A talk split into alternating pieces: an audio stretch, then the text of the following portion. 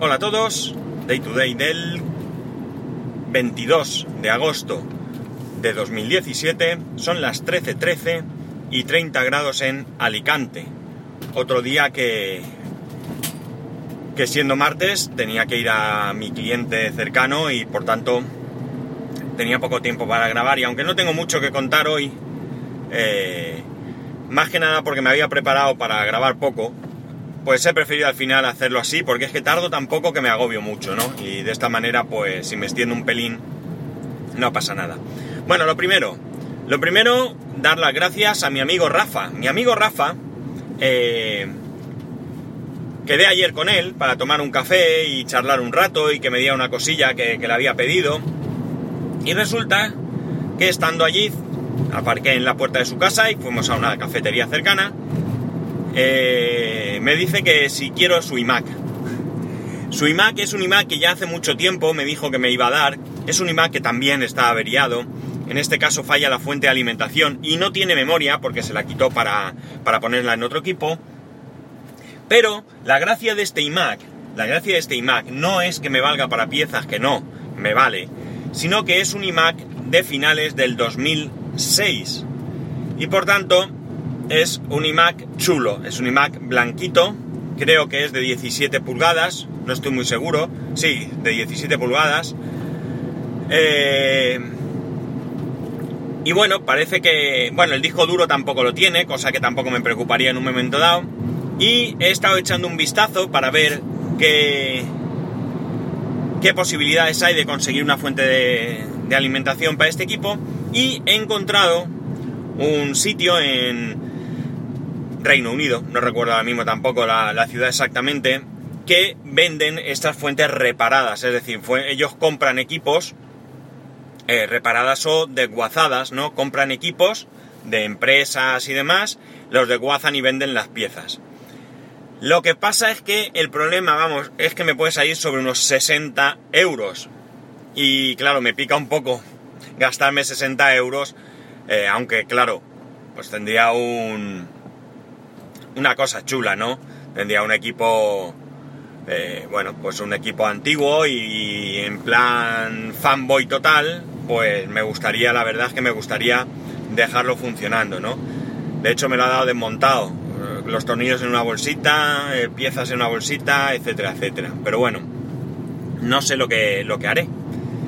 A ver si... Eso, otra opción es a ver si caigo en la cuenta de quién conozco que sepa mucho de electrónica porque tenía, bueno, tengo un amigo que tenía un servicio técnico de reparación de televisores y todo esto, pero se ha jubilado y ya no quiero pedirle nada de esto, ¿no? Entonces tengo que buscar algún sitio donde eh, donde me lo puedan reparar y que por supuesto no me peguen la clavada del siglo, porque la verdad es que en España no he encontrado ningún sitio que reparen la, fuente de alimentación Así que no. No tengo más opción de momento que esta. Si alguno, como siempre, conocéis algo, pues ya sabéis, me lo comentáis y le echo un vistazo. Otra cosa de la que os quería hablar es algo curioso, ¿no? Eh, por cambiar un poco el tema tecnológico quizás. Eh, resulta que el otro día convencimos a mi hijo para que viera una película muy antigua, es una película que yo la vi en su momento, cuando era niño, que mi mujer también la había visto, y que nosotros queríamos que viese esa película, porque es una película que, mm, bueno, efectos especiales podemos decir que sí tiene, pero claro, efectos especiales de aquella época, ¿no? Y no es otra película que La Bruja Novata. La Bruja Novata, supongo que todos sabéis qué película es. Y, entre otras cosas, mezcla personajes reales con dibujos animados, ¿no? Pues bien, le encantó.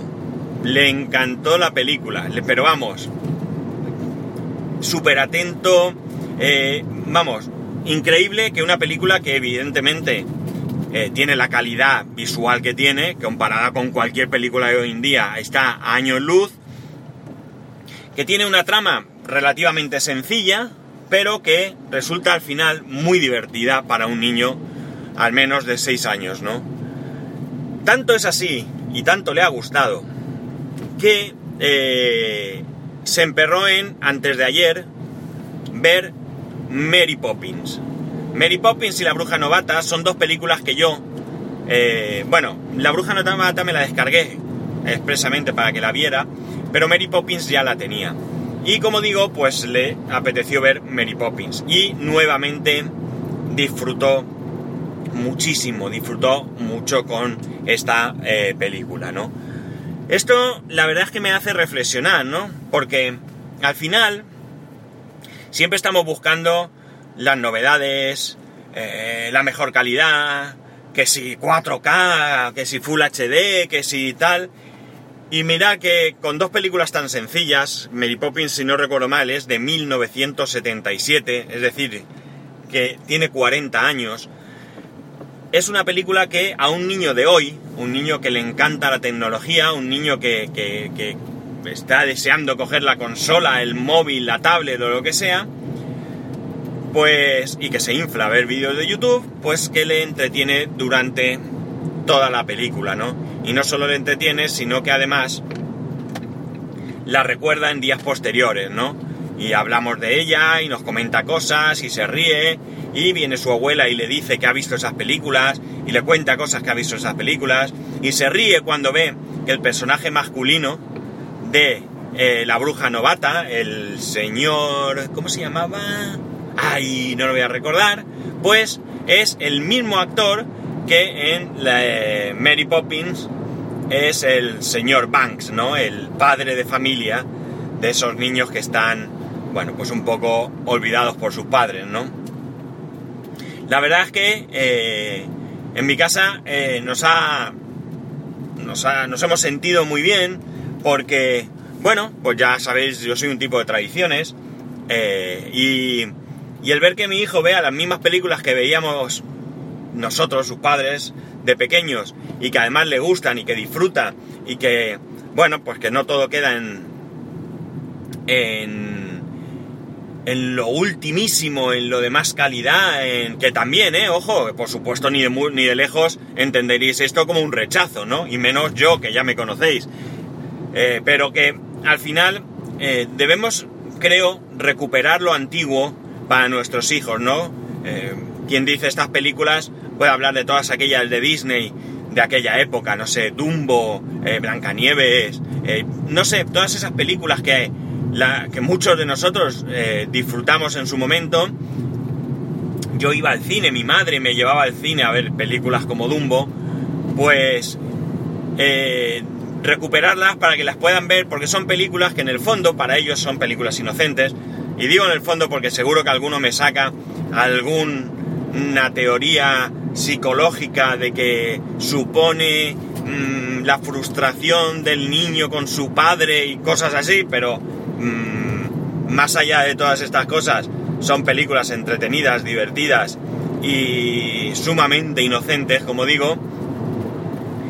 Y eh, bueno, pues digamos que de alguna manera tampoco se pierde este eh, fondo cultural mm, no solamente español, porque en este caso ninguna de las dos películas españolas, pero ¿por qué no podemos pensar que al final el fondo cultural debe ser global, ¿no? Y, bueno, pues podemos rescatar, como digo, muchas de estas películas, cómics, libros, sobre todo libros, eh, que, les puedan interesar. Yo tengo ahí en, la recámara para cuando tenga un poquito más de edad, porque bueno, pues aunque él tiene 6 años y lee perfectamente, o casi perfectamente, todavía no creo que esté preparado para coger un libro sin dibujos, como solemos decir.